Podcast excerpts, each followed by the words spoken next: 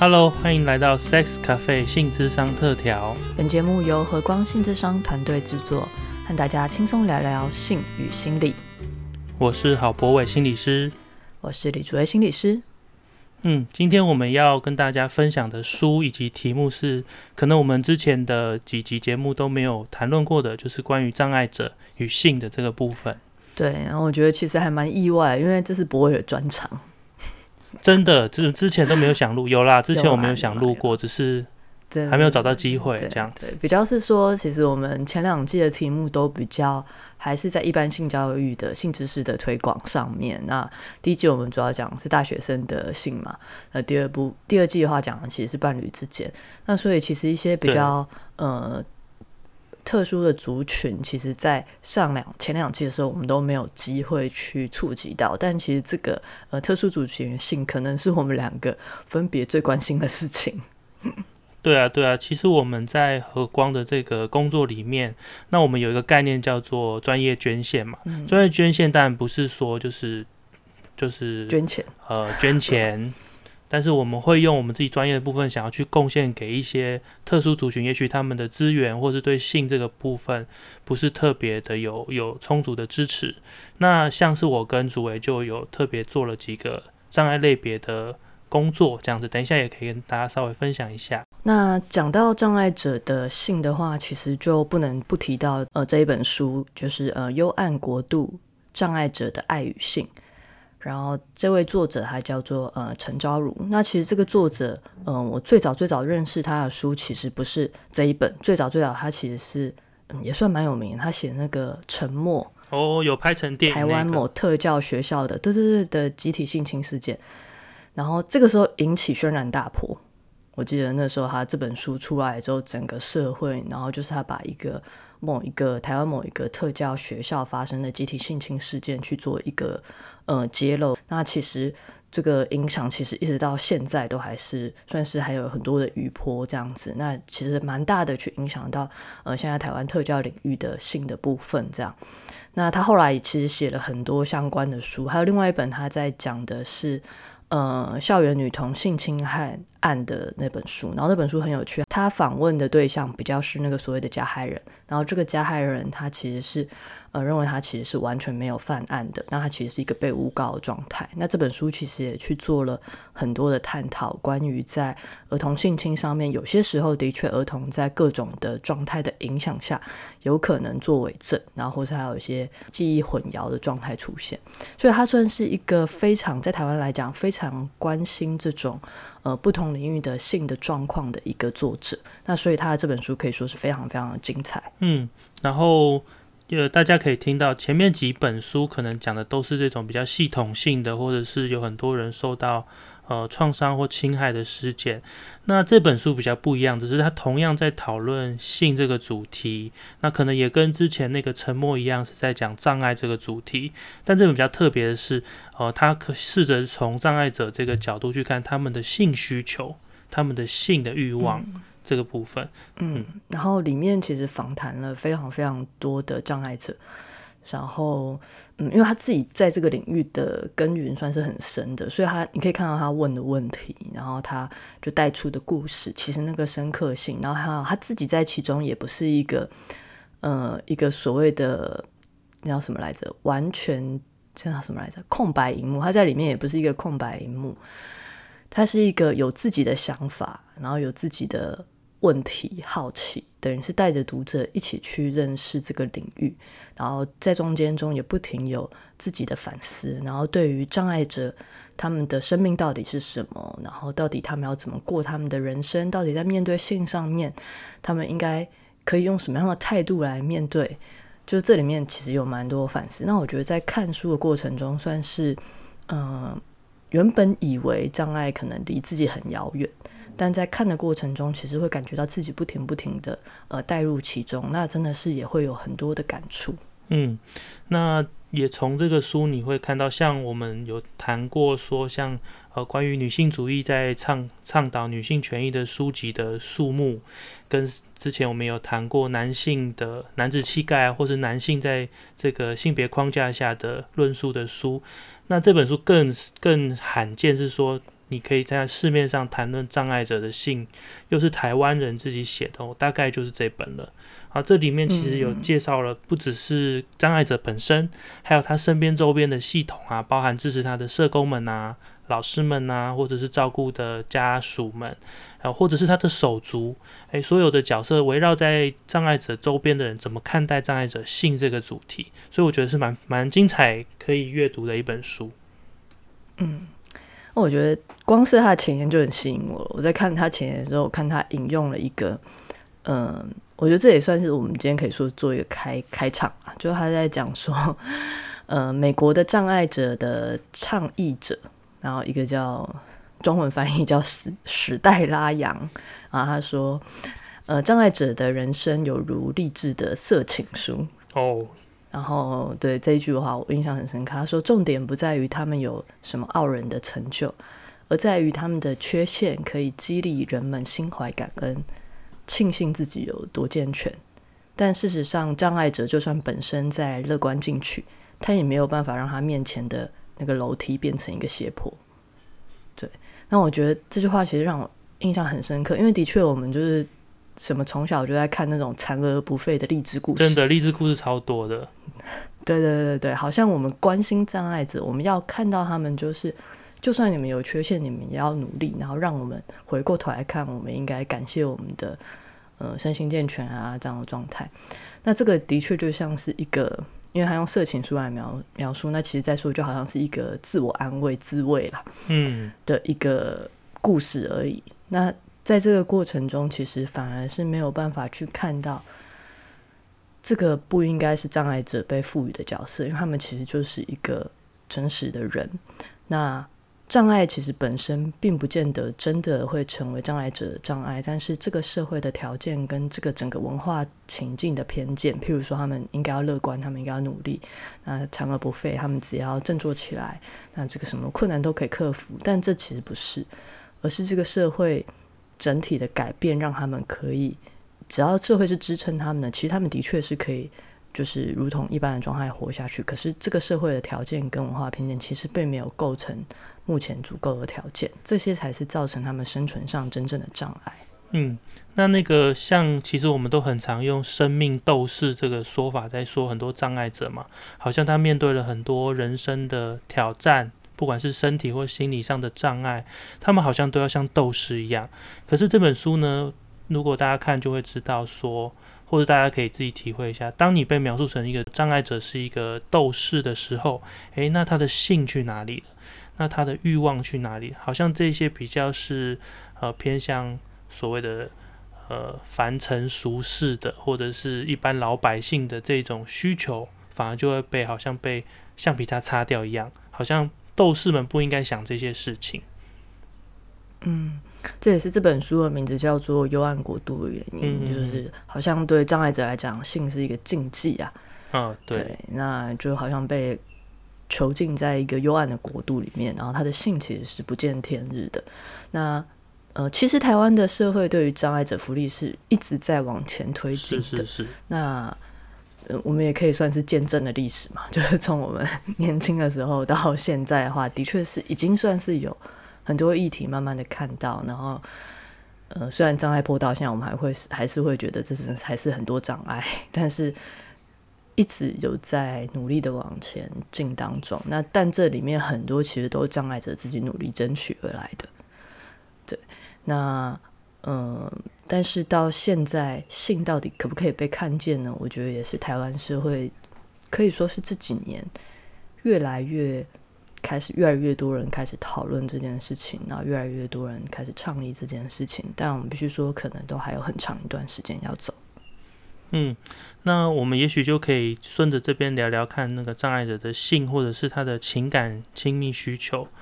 嗯，我不知道大家有没有想过这个问题，就是如果你是一个所谓的一般人，或者是直立人或非障碍者，你在追求自己的性啊或者情感关系的时候。当然一一定是大家都有挑战嘛，大家听我们前面的节目就知道。不过并不会有任何人，或者是你身边人，并不会，或他们可能也没有这个能力，或者是权利去阻止你，哦，去追求你的性的享受或者是亲密关系，因为呃，成年之后啦，成年之后，成年之前大概会很严厉的被阻止。对但是障碍者就很不一样喽，你你很难去，当我们谈到障碍者说他想要谈恋爱，或是他有性需求想要发生性行为，即便他成人或甚至他已经三四十、四五十岁的时候，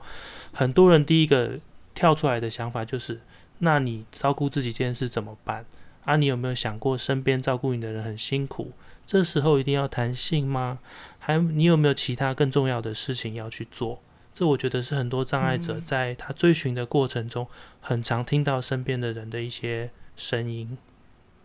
嗯嗯，我觉得如果说是像博伟刚刚讲的话，我会想要说，其实也许拉到更小一点点看，就是如果说你知道，假设你有，假设你未来有个小孩好了，那你知道他可能在智能上面有一些呃困难障碍这样子，那从小当他譬如说自慰的时候，或者他开始探索自己的生殖器官的时候，那对一般的小孩，我们当然现在有蛮多性教育的教科书可以教，说，诶要怎么教他啊，怎么样慢慢的随着他的成长，可以教导他隐私的概念啊，什么等等的话。但但对于智能障碍小孩，要教这件事情，其实变得比较不容易，这是一个部分。那另外一个部分是，你自己心中很多的父母好像会把障呃智能障碍者，把他视为是永远都是纯洁的幼童。嗯，像小孩一样这，样子他一直都是小孩对，像小孩一样。那所谓的小孩，在我们这个社会文化想象中，就是他是没有性欲望的，他不应该有性欲望的。那当他开始有性欲望出现的时候，其实是会很挣扎，而且很恐慌的。那其实是想要会想要禁止他，就是我刚刚讲到，比如说一位男性的呃障碍的小孩的话，可能会想要制止他，然后其实会害怕他，万一他开，譬如说他假设开始自慰了之后，那他会不会变得在公共场合这样做呢？那他会不会去侵犯别人呢？他会不会从此需求大增？可是他其实并不见得知道怎么样去调控自己的行为，这会不会造成一些骚扰，在公共场合上面的骚扰？那其实，呃，身为照顾者，其实会非常恐慌。然后有些，因为我们在台湾来讲的话，照顾者常常是母亲啦。那如果孩子是异性的话，那其实就会也会有很多的挣扎，在于就是说，当孩子慢慢长大，那原本觉得他还是一个小孩，可是当他又有性的时候，这个时候妈妈要怎么处理？这里面妈妈自己本身对于性的自在的程度，对身体的感觉，对于男性的感觉，其实都会去影响到怎么跟这个所谓的已经长大的孩子互动。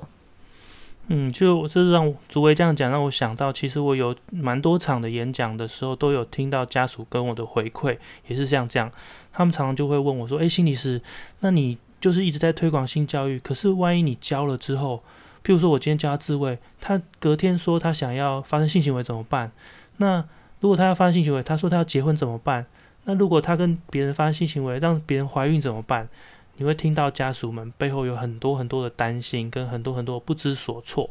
所以其实有一句 slogan 哦，就是在谈障碍者的性的时候，还蛮常被拿出来讲的、就有些国家甚至这还是他们的性教育政策，就叫做“不要唤醒沉睡的熊”。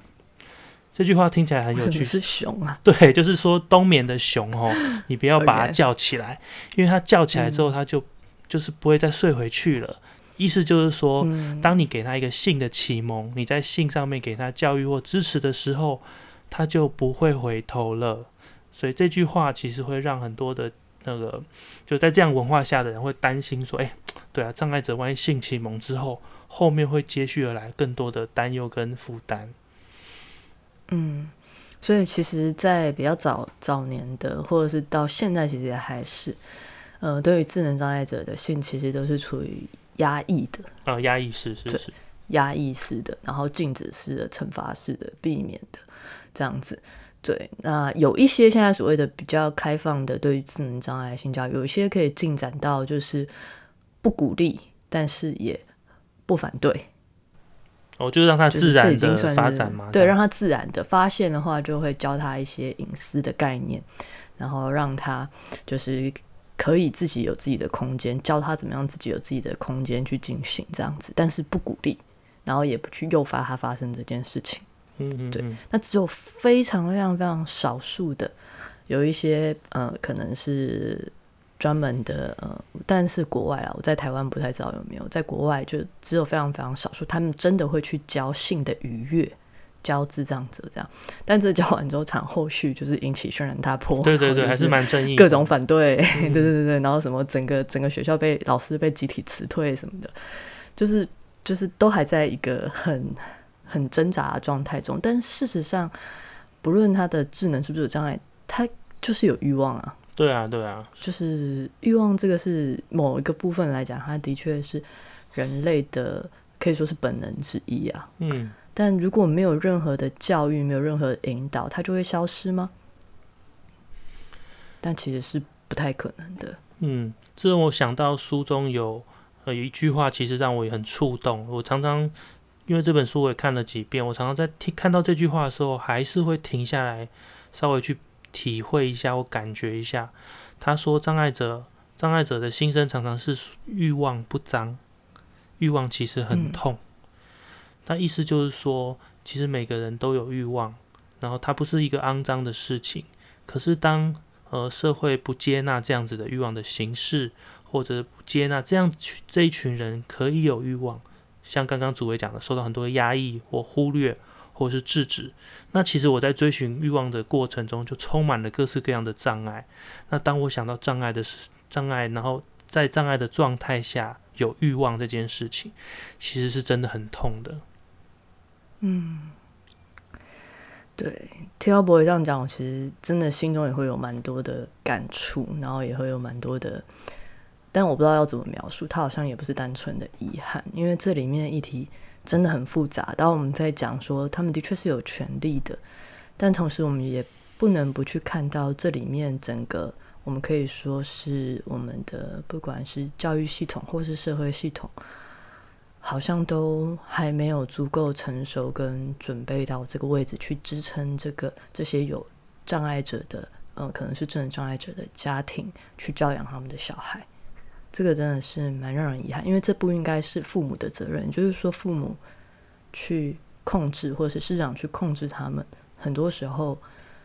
也不是他们什么呃没有性权的概观念啊，不在乎他的幸福啊什么。很多时候他们是在乎他们的幸福，而且可能比我们这些只是在性上面提出一些观点的来讲更在乎。像里面讲到，呃，男性是一个部分。女性的智能障碍者的话，他们的家长更是非常非常的害怕跟挣扎。那因为是女性的话，就会很担心他们怀孕，万一就是可能是没有办法，因为可能是被性侵，那也可能是合意的性的状态下，但是女性可能会有怀孕的结果。那怀孕之后如果没有及早发现的话，可能就是一个是堕胎可能会有危险，那另外一个也担心，万一真的生下来的话，父母可能会担心这小孩没有办法养大。那所以其实，在台湾也是哈，很多的女性智能障碍者，很早很早年可能在要进入青春期的时候，就会直接去进行所谓的节育手术，然后把子宫拿掉。那这里面除了担心怀孕之外，有很多人也是说担心他的孩子可能没有办法好好的处理月经，那他照顾者会觉得很辛苦。在这样的状态下，那我第一次看到这样的讯息的时候，在在那个之前其实就看过，但在书中再次看到的时候，其实那一个当下其实会蛮震惊的。嗯，即便现在那个我们台湾的法法规其实已经不鼓励。或者是说有有点明文规定说，其实我们不应该这样子剥夺障碍者的生育权，但是还是没有办法，因为就像刚刚主委说的，很多的环境支持没有的时候，身为家属，他担心的就是，万一我的智能障碍的家人他有了孩子，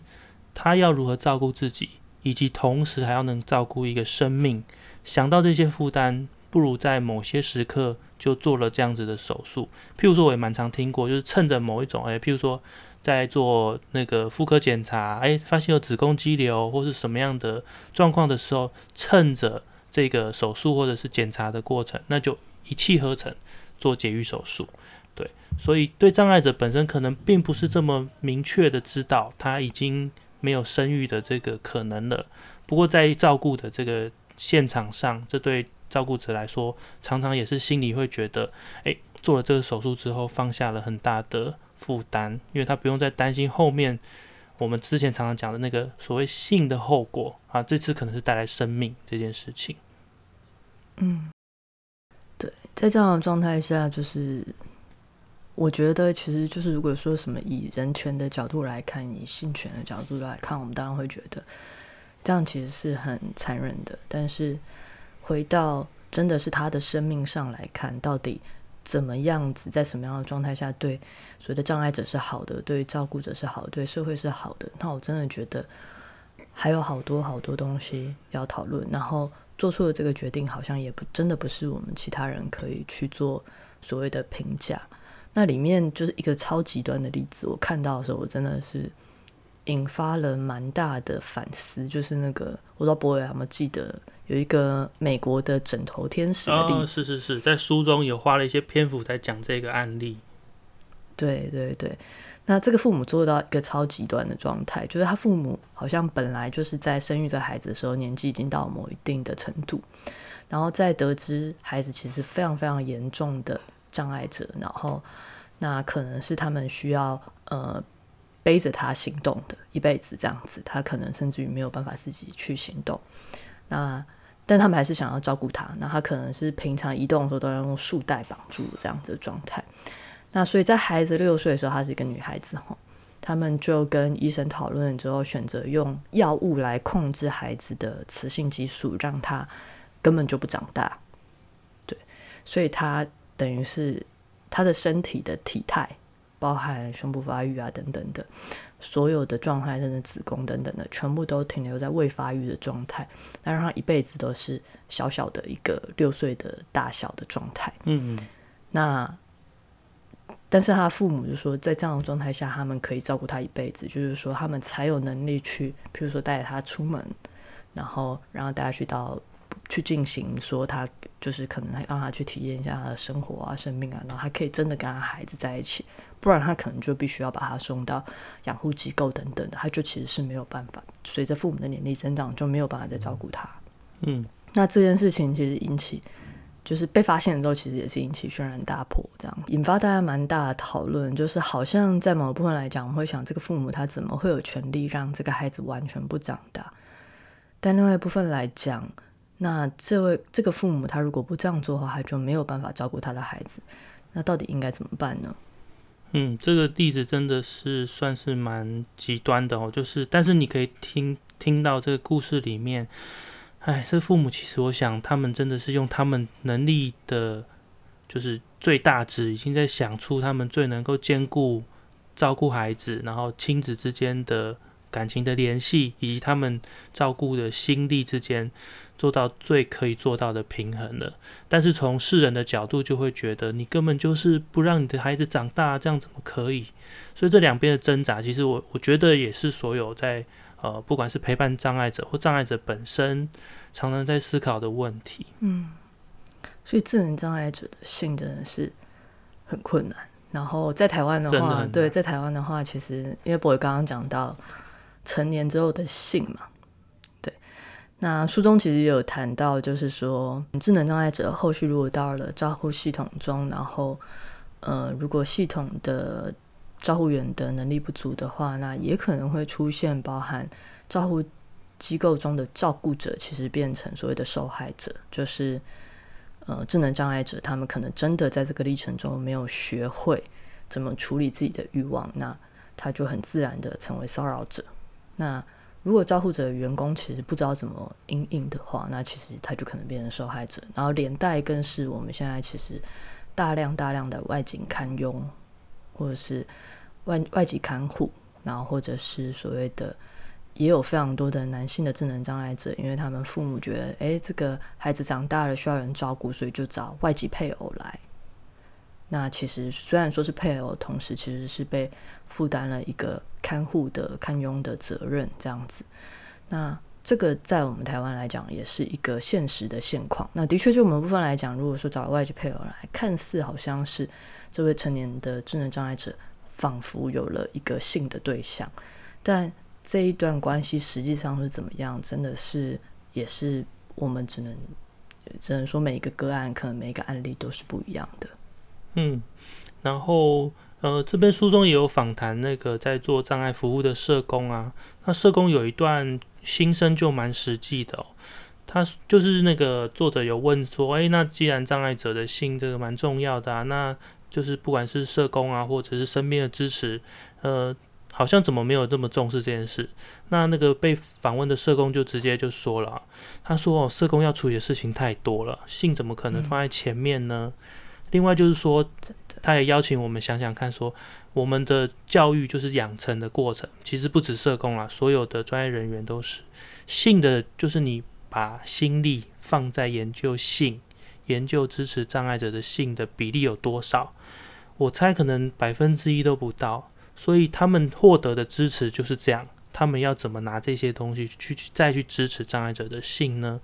所以我觉得这个社工他这样子的谈法，我觉得诶，对，的确也是哦。那我们期待周边的社服系统啊，或者是医疗系统可以支持障碍者的时候，我们可能要再退一步想想看。那这些医疗人员、专业人员们，他们有受到同样的支持跟教育职能的的学习吗？那如果没有，他们怎么可能会有相关的资源或能力去回应障碍者性这件事情？嗯，我觉得谈到现在会很，其实就已经看到。那我想我们待会继续谈那个，嗯，肢体障碍者的话，其实也是一样会看到，就是这真的不是一个人或是一个专业。或是一个照顾者可以做到的事情。对，对，那这真的是要整个社会意识，整个我们可以说是整个呃政治系统，整个社会文化都要提升到一个程度，才可以共同去支撑这个状况，否则就势必会变成现在这个状态。嗯，诶，另外就是我刚刚在听我们的对话的时候，我也在突然意识到一件事情，我们刚刚讲到。呃，就是性别这件事情，我发现，嗯，像这本书里女性的，就是她自己的性愉悦的追求，好像也很少被提到。哎，嗯，在女性的话，像我们刚刚讲到，男性可能还会有什么？呃，刚刚有讲到一个做法是外籍配偶，对。那在女性绝对不会听到这件事情，你应该没有听过，就是哪个女性智能障碍者，她的妈妈去帮她找一个外籍配偶回来照顾她，这样的是没有听过，真的是此生没听过这样子哈。那我觉得这就是一个性别不平等的现实啦，就是在我们传统的婚姻价值观之中，女性应该是照顾者。那当你身为一位女性，你是障碍者的时候，你根本没有资格进入婚姻，可以这样讲吗？嗯。这就是这个社会文化对于女性的一个期待。那在这样的状态下，性别不平等的状态，对于性上面的不平衡的状态下，我们基本上在听到障碍者的性，在呃，至少在智能障碍这边，其实好像如果我们谈到女性的话，比较多的都是怀孕的事情，就直接跟生育相关。嗯，然后接下来就是禁止，或者是被侵害。对，就是这些。对对对对对对，骚扰被骚扰。侵害、被侵害、保护界限这些事情，对对对对，然后鼓励女性的呃智能障碍者去寻求性的愉悦这件事情，几乎是没有办法想象的。男性这边可能已经开始有一些出现，但在女性这边其实是更难讨论的。嗯，等于是说，就是其实。光是所谓一般的女性在追求性愉悦这件事，当然现在已经越来越可以接受，但是这还是很违背，就是整个社会文化看待女性是一个主动的性愉悦追求的角色这件事情，所以一般人已经就是有点让人家觉得，诶，可能会有点异样的眼光，或者是这注意力就特别不一样。但是你看障碍者又加上他障碍这件事情，呃。他可能被预设是需要被照顾的，他本来是应该是要提供照顾的人，哦，女性，但是他现在已经变成是要被照顾的人。他如果又要主动去追求性愉悦，我想很多人的大脑已经转不过来，想说这是什么样的组合，在他的世界里已经很难运转下去，不可思议这样子。嗯，对，而且这样其实如果在这样的状态下有那个呃智能障碍者进入婚姻的状态，其实比较常见的就是。呃，两位智能障碍者共同结成配偶的状态，是其实是有的。对，那嗯，在书中其实也有听到像这样子的例子跟故事，这样子。那其实就是也很鼓励大家去看看，因为这里面也有蛮多的反思。我记得之前好像也有电影专门在讨论这个吧，很有名的电影，就是关于智能障碍者有没有办法好好的自己养育下一代。够不够格养育下一代，还是他的孩子应该，因为孩子可能是智能智能正常的状态下，还是他的孩子应该要送给其他的师傅机构或什么的来去进行处置这样子。这个其实也有做过，呃，蛮多的讨论这样子。那我觉得这本书中有稍微提到，就是不仅仅是性本身，还有性到接下来生育，那所谓的怎么样父母才够格，然后。怎么样的决定才算成熟的决定？在这个书中其实也有蛮多的讨论。是讲到这边，各位听众可能听到我们谈论智能障碍这个部分，就很多丰富的就是经验在里面。也许你在这个人生的过程中不一定会接触到智能障碍者，但是他们确实是在台湾中或者是在世界各地都存在的一个族群。也许他就对他事实上就是存在着。那在他们的处境上，我们会看到很多，就是有别于一般人。一般人在性上面的追寻，其实都会遇到很多的挑战。那他加降障碍之后，其实他有在不论是在亲密关系上、性的主动愉悦的追求上、伴侣关系上，其实都会遇到来自于障碍的影响，以及来自于周边环境对于他的影响。所以我就在想说，哇，这其实是一个蛮挣扎的过程。我自己在看这本书或者在录的时候，都一直在想说，哇，那我们又要照顾他，又要让他独立自主，这两边的这个张力是一直都持续的在有点像拔河的状态。我不知道诸位听起来觉得怎么样？你的感觉是什么？嗯，我觉得其实对我来讲，可能智能障碍这个主题，它一开始可能也不是跟我这么贴近。对，那但其实我原本以为就是，哎，看书的时候其实也许就看过去这样，但其实我在看的时候却有很多的感触跟有很多的反思。那这个可能是我呃之前在看之前没有预料到的。那回来看的话，其实在这个主题之中，我看到是说。嗯，其实不管是一般人啦，我们其实一般人，虽然我们说好像我们会站在一个比较高的制高点去看，说，哎，智能障碍他们可能没有足够判断力，但回到我们自己身上，我们发生性行为的时候，又何尝第一次性行为又何尝是充满着判断力跟成熟稳重的智能去做这个决定呢？我们也常常都是就是混沌不知的，然后一时冲动的也就去进行了。但回到了这个智能障碍者的这个呃。位置上面，这个身份上面的话，我看到就是说，其实真的当整个系统的能力都不足的时候，那在这其中，这个不管是这个族群，或者他身边的人，或是呃，所有我们整个社会，其实都因此而痛苦着，然后也因此而没有办法找到一个解放，然后就卡在这个位置上。那这真的是带给我蛮大的感触，就是性不只是一个人的问题。它其实是整个社会、整个系统上去造成的一个结果跟状态。嗯，今天谈到这个智能障碍的部分，其实对，就是光谈智能障碍，我们就呃谈了很多的内容。那对，其实我们。本来本来是要把那个肢体障碍一起录完的，我们开头的时候有讲，但我们发现我们要把它分到下集去了，这就是我们的常态。好，所以我们可能就呃下集的时候我们会跟大家再分享，其实我跟主委都有一些工作经验的肢体障碍类别，然后还有一些书中的内容以及呃相关的这个经验的介绍。